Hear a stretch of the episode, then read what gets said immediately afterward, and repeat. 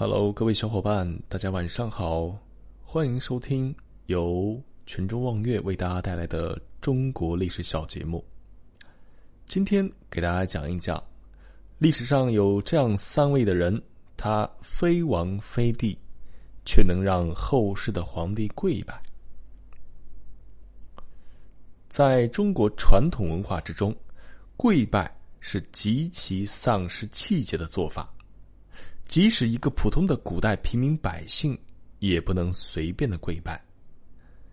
一般值得跪拜的是自己的父母、祖宗，或者皇帝等等。但是在中国历史上，却真的有三个人，就连皇帝见了他们，也要下跪。那么这三个人究竟是谁呢？他们又有何神通，能让贵为九五之尊的皇帝屈膝跪拜呢？如果说起第一位的名字，想必大家都不会陌生，那就是孔子。我们知道，孔子的儒学思想到了汉武帝时期被发扬光大，从此成为中国历代皇帝治国的基本思想，而且直到现在也一直在影响着我们。在古代，孔子是唯一一个和帝王祖先同等级别大祀的人。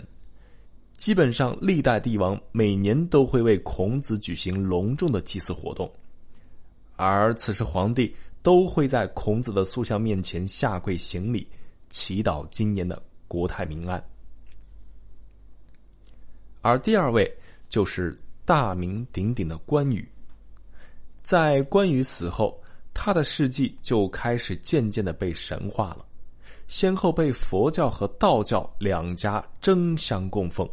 而历代皇帝统治者为了维护统治，更喜欢将关羽作为一种忠义的象征，将其尊称为武圣，和文圣孔子齐名。不仅仅百姓十分的推崇他，就连历代皇帝见了关羽塑像，都会主动下跪，做一个良好的带头作用，让普通老百姓都明白忠贞爱国的思想。而最后一位，自然就是。岳飞了，岳飞可谓是南宋精忠卫国的最佳代表。